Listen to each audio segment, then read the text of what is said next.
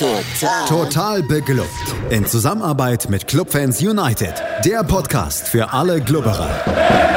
Alles, Alles zum ersten FC Nürnberg auf meinsportpodcast.de. Herzlich willkommen zu einer neuen Ausgabe Total beglückt, dem Magazin über den ersten FC Nürnberg auf meinsportpodcast.de. Mein Name ist Markus Schulz und heute haben wir mal wieder eine Folge total beklubbt kompakt im Köcher, denn ich darf heute leider keinen Gast hier begrüßen. Aber ich kann es niemand verübeln, denn nochmals das Spiel vom vergangenen Freitag Revue passieren zu lassen, das ist dann doch eher etwas für geplagte Clubmasochisten. Daher wird die heutige Ausgabe ein wenig kürzer als üblich. Doch bevor wir uns dem Grauen von Hannover zuwenden, zuerst zu einer erfreulichen Mitteilung in eigener Sache. Dieser kleine feine Podcast rund um den 1. FC Nürnberg hat am vergangenen Sonntag seinen sage und schreibe 10. Geburtstag feiern dürfen. Am 28. Januar 2014 flirrte die erste Ausgabe durch die Weiten des WWW. Der Club hatte nach einer Vorrunde ohne Sieg im ersten Spiel nach der Winterpause den viel zitierten Bock umgestoßen und die TSG Hoffenheim im eigenen Stadion mit 4 zu 0 besiegt. Die Torschützen lauteten Timothy Chandler, Josip Drimic, Daniel Ginzek und nochmals Josip Drimic. Kein schlechter Anlass, den sich Felix Amrein, liebe Grüße im Übrigen, damals ausgesucht hatte, um diesen Podcast aus der Taufe zu heben. Leider wirkte sich das nicht dauerhaft positiv auf die Leistung des Clubs aus, denn bekanntlich stieg man am Ende der Saison in die zweite Liga ab und seitdem halten sich die positiven Erlebnisse doch einigermaßen im Rahmen. Aber das ändert nichts daran, dass wir auch weiterhin für euch am Ball bleiben werden. Dies ist heute die nunmehr 538. Folge und wir haben nicht vor, dem ganzen verbalen Treiben ein Ende zu bereiten. Somit aber dann zum vergangenen Freitag und dem Spiel bei Hannover 96. Nach dem geglückten Auftakt daheim gegen Rostock fuhr das Team guten Mutes in die Hauptstadt Niedersachsens. An der Aufstellung sollte sich gegenüber der Vorwoche nichts ändern. Im Tor stand weiterhin Karl Klaus. Enrico Valentini vertrat nochmals den in den Kader zurückgekehrten Jan Jamra und selbst Jens Kastrop konnte trotz einer unter der Woche erlittenen Blessur auf dem Rasen der Heinz von Heiden Arena stehen. Doch so wirklich zu 100 Prozent war er wohl doch noch nicht fit. Das zeigt unter anderem seine Zweikampfquote von gerade einmal 9 Prozent. Aber nicht nur Kastrop hatte einen üblen Tag erwischt, nein, die gesamte Mannschaft schien von Beginn an irgendwie indisponiert zu sein.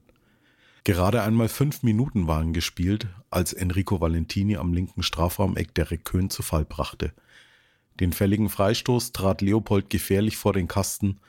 Ob Harald Nielsen jetzt doch noch mit dem Zehennagel dran war oder nicht, das konnte ich auch nach der x-ten Wiederholung nicht erkennen, aber zumindest schlug der Ball im Kasten des Clubs ein früher 0 zu 1 Rückstand. Und es wurde gefühlt nicht besser. Lediglich der mehrfach einsetzende Tennisballregen aus dem 96-Block konnte der Clubdefensive ein wenig Verschnaufpause verschaffen. Die Spieler selbst waren dazu nicht wirklich in der Lage. Nur ein paar Stichpunkte. Zwölfte Minute Tresoldi ans Außennetz. 19. Minute Brown fälscht einen Schussversuch von Ernst entscheidend ab. 20. Minute Ernst zielt knapp über den Nürnberger Kasten. 26. Minute, Marquez klärt genau ins Zentrum, wo Köhn das Leder über die Latte befördert. 33. Minute, Valentini klärt in letzter Sekunde den Schuss von Trisoldi nach dessen Dribbling.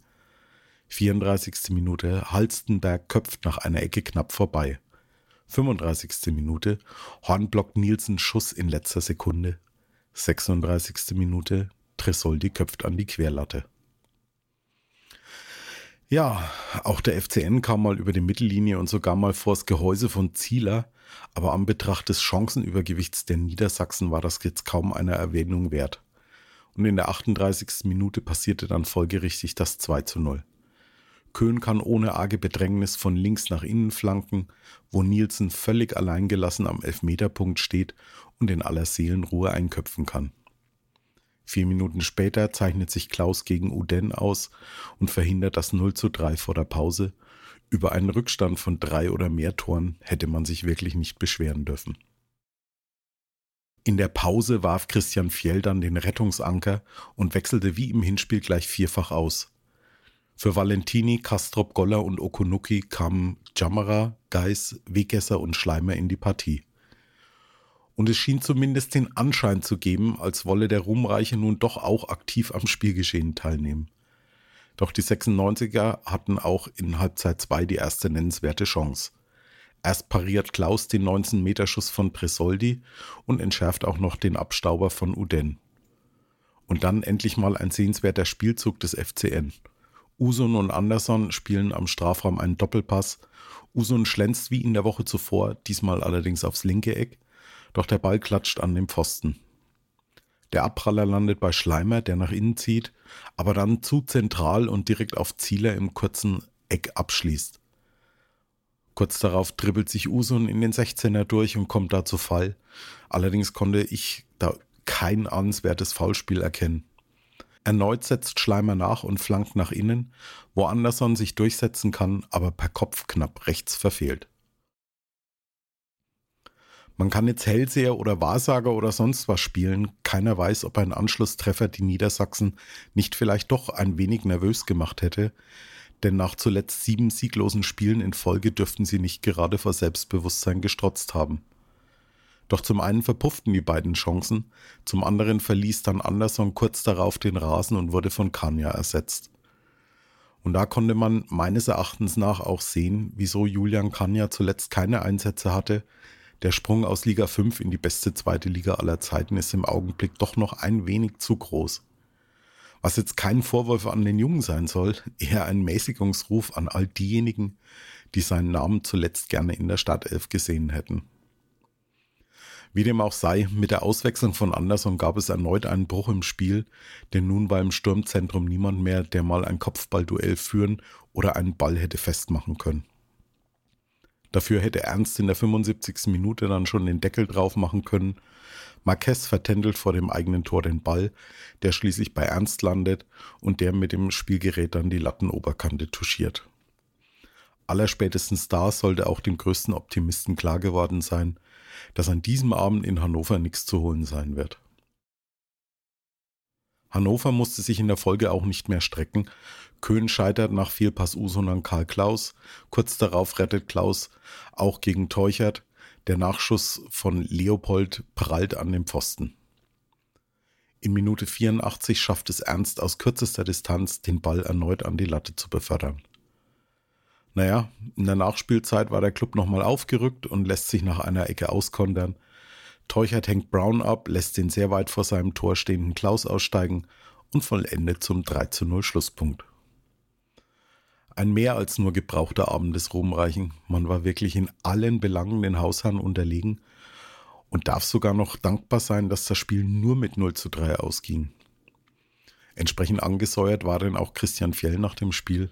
Aber wer kann es ihm denn verdenken? Die Frage, die sich jetzt natürlich stellt, ist der FCN wirklich so flatterhaft in seinen Leistungen oder war der Sieg gegen Rostock einfach so trügerisch? Fakt ist, auch gegen Rostock sah das bis zur frühen Führung durch Can Uso nicht sonderlich berauschend aus. Danach verselbstständigte sich das Spiel gegen einen noch dazu wirklich harm- und ideenlosen Gegner. Dazu schien die Mannschaft ohne Ausnahme einen mehr als nur gebrauchten Abend erwischt zu haben. Und dann ist eben in der Liga kein Blumentopf zu gewinnen. Dazu gab es auch kaum bis keine Unterstützung aus dem Fanblock, nachdem eine vorher genehmigte Choreo der mitgereisten rund 1300 Fans kurzfristig wegen angeblich mangelhaften Brandschutzes untersagt wurde. Sicherlich das Ganze eine Retourkutsche für das Hinspiel, als den 96 Fans eine Choreo im Max-Morlock-Stadion aus eben demselben Grund kurzfristig untersagt wurde. Das war dann mal wieder so ein Muskelspiel der Obrigkeit, für die ich kein Verständnis habe. Und in der Folge blieb der größte Teil der aktiven Fanszene dem Gästeblock fern. Wofür ich dann aber kein Verständnis habe, ist, wenn dann via Social Media aus diesen Reihen dann diejenigen Anhänger, die trotzdem ins Stadion gingen, als Idioten bezeichnet werden. Nun gut, immerhin sorgten dann die Clubfrauen am Sonntagabend für einen versöhnlichen Ausklang des Wochenendes. Beim Kellerduell bei Schlusslicht Duisburg lief das Spiel nicht einmal eine Minute, als Franzi May den Ball zu Medina Desic in den 16er durchsteckte und diese dann der Torhüterin keine Chance ließ. 1 zu 0 Führung, ohne dass die Duisburgerinnen einmal das Spielgerät berührt hatten. Doch damit nicht genug. Nicht einmal zwei Minuten später bedient die Torschützin Desic Vanessa Heim, die ebenfalls eiskalt zur 2 zu 0 Führung verwandelt. Leider jedoch war das auch das Ende des wunderbaren Kombinationsspiels. Vielmehr stellte man auf lange und hohe Bälle nach vorne um. Gefahr für das von Christine Krammer gehütete Tor bestand aber in der kompletten ersten Halbzeit nicht. In der 53. Minute dann der schönste Angriff der zweiten Hälfte über Amelie Töhle, die eine Flanke von rechts in die Mitte zieht, wo Vanessa Heim den Kopfball knapp neben den Kasten setzt. Aber im Gegenzug dann Duisburg. Der Schuss von Emmerling wird noch abgefälscht und landet hinter der chancenlosen Krammer zum Anschlusstreffer im Netz. Fünf Minuten später verfehlt Medina Desic mit ihrem Kopfball nach Freistoß knapp das Gehäuse der Duisburgerin. Doch diese können die Defensive der Clubfrauen nicht aushebeln. Außer einem Distanzschuss in der 70. Minute, den Christine Krammer zur Ecke abwehrt, werden sie nicht mehr gefährlich, sodass die Mädels von Thomas Ostendorp den Sieg im Big Point Spiel einfahren können und damit zum Abschluss der Vorrunde an Leipzig vorbei über den Strich auf den ersten Nicht-Abstiegsplatz klettern. Ja, bevor es am kommenden Wochenende weitergeht, steht am Donnerstag um 18 Uhr das Ende der laufenden Transferperiode an. Bereits in der vergangenen Woche wurde die Leihe von Tim Handwerker zum FC Utrecht in die niederländische Eredivisie bekannt. Der Wunsch ging wohl vom Spieler aus, da er sich nicht ausreichend Spielzeit in der Rückrunde erwartete. In Anbetracht der Tatsache, dass Nene Brown nur noch bis zum Ende der Spielzeit am Pfalznerweiher sein wird, stellt sich mir nun die Frage, wie sich die Leihe denn gestaltet. Vorerst geht sie bis zum Ende der laufenden Saison. Der Vertrag von Tim Handwerker geht wohl dem Vernehmen nach bis 2025. Jedoch gab es unterschiedlichste Meldungen, ob denn Utrecht eine Kaufoption eingeräumt wurde. Was in meinen Augen dann ehrlich gesagt ein Unding wäre, stünde man doch dann in der kommenden Saison mit nur einem Linksverteidiger, nämlich Erik Wegesser da. Warten wir mal ab, ich hoffe, dass Derby Timmy in der kommenden Saison sich wieder das rot-schwarze Trikot überstreifen wird. Aber zumindest wäre meine Frage aus der letzten Episode beantwortet, als ich mit Felix über Timmys Fehlen im Kader gegen Rostock spekulierte. Dazu gibt es weiterhin noch Spekulationen zu dem einen oder anderen Spieler, der uns noch bis Donnerstag verlassen könnte. Da wäre zum einen der immer wieder genannte Johannes Geis, dazu sollen wohl Felix Lohkemper und Thailand Duman noch Wechselkandidaten sein. Im Gegenzug soll der FCN ganz gute Karten beim Poker um Luca Marsaila von Viktoria Köln haben. Der offensive Mittelfeldspieler wurde im Jugendbereich bei den Bayern und Unterhaching ausgebildet und kann auch auf beiden offensiven Flügeln eingesetzt werden.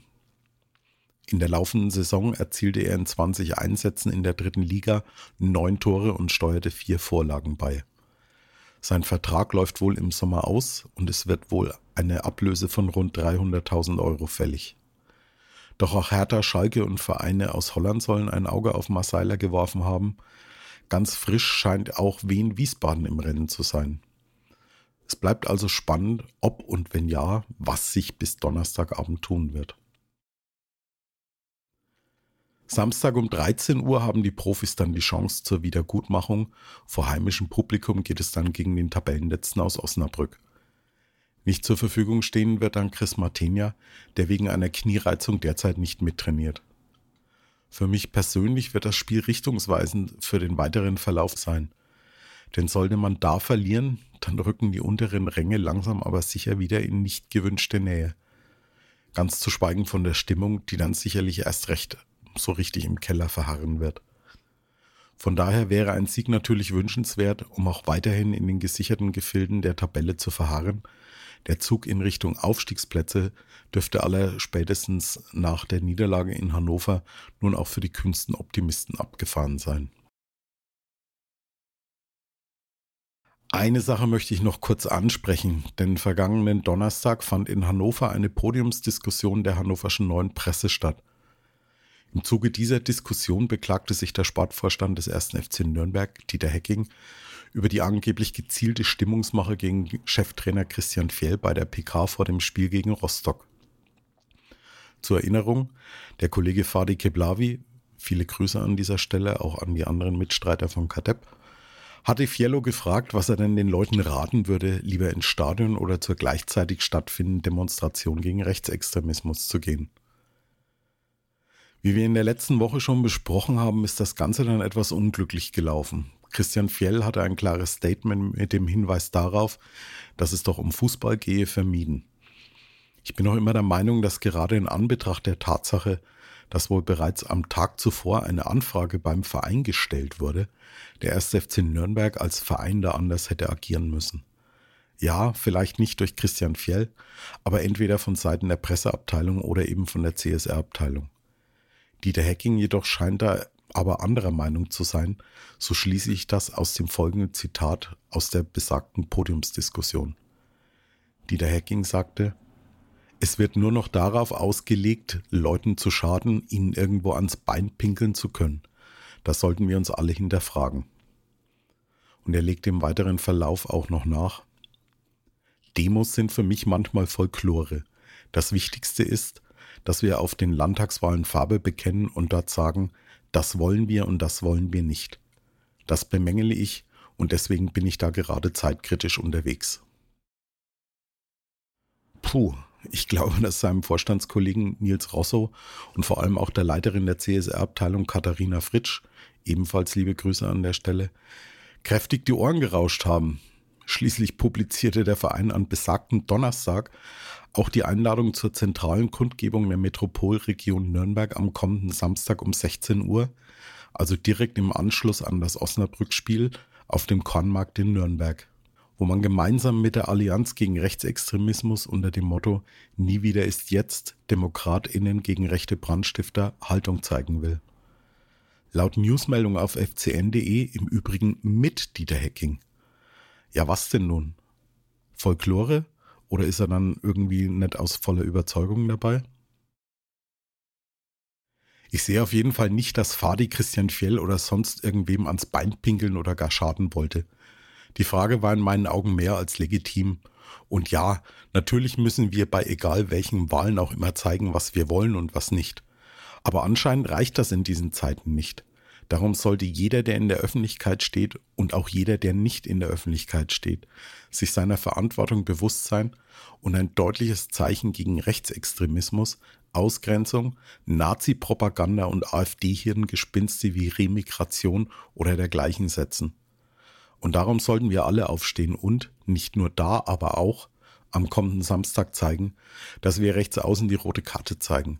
Und das nicht aus Folklore, sondern aus tiefster Überzeugung. So, wichtiger kann es jetzt nicht mehr werden, daher werde ich nun auch zum Ende kommen. In der kommenden Woche können wir dann hoffentlich über einen Heimsieg der Profis und einen Auswärtssieg der Clubfrauen in Bremen berichten. Bis dahin findet ihr total bekloppt wie immer bei Blue Sky, X, Facebook und Instagram. Wir freuen uns über Feedback und Likes und ihr dürft uns dort auch sehr gerne folgen. Oder aber ihr abonniert total bekloppt bei iTunes oder im Podcatcher eurer Wahl. Ich wünsche euch eine gute Restwoche, stärkt der Demokratie den Rücken, bleibt gesund und bis zum nächsten Mal hier bei Total Beklubbt auf meinsportpodcast.de. Schatz, ich bin neu verliebt. Was? Da drüben. Das ist er. Aber das ist ein Auto. Ja, eben. Mit ihm habe ich alles richtig gemacht. Wunschauto einfach kaufen, verkaufen oder leasen. Bei Autoscout24. Alles richtig gemacht. Wie baut man eine harmonische Beziehung zu seinem Hund auf? Puh, gar nicht so leicht. Und deshalb frage ich nach, wie es anderen Hundeeltern gelingt, beziehungsweise wie die daran arbeiten. Bei Iswas Dog reden wir dann drüber. Alle 14 Tage neu mit mir, Malte Asmus und unserer Expertin für eine harmonische Mensch-Hund-Beziehung, Melanie Lippisch. Iswas Dog mit Malte Asmus. Überall, wo es Podcasts gibt. Total. Total beglückt. In Zusammenarbeit mit Clubfans United. Der Podcast für alle Glubberer. Alles, Alles zum ersten FC Nürnberg auf mein Sportpodcast.de. Schatz, ich bin neu verliebt. Was? Da drüben. Das ist er. Aber das ist ein Auto. Ja, eben. Mit ihm habe ich alles richtig gemacht. Wunschauto einfach kaufen, verkaufen oder leasen. Bei Autoscout24. Alles richtig gemacht.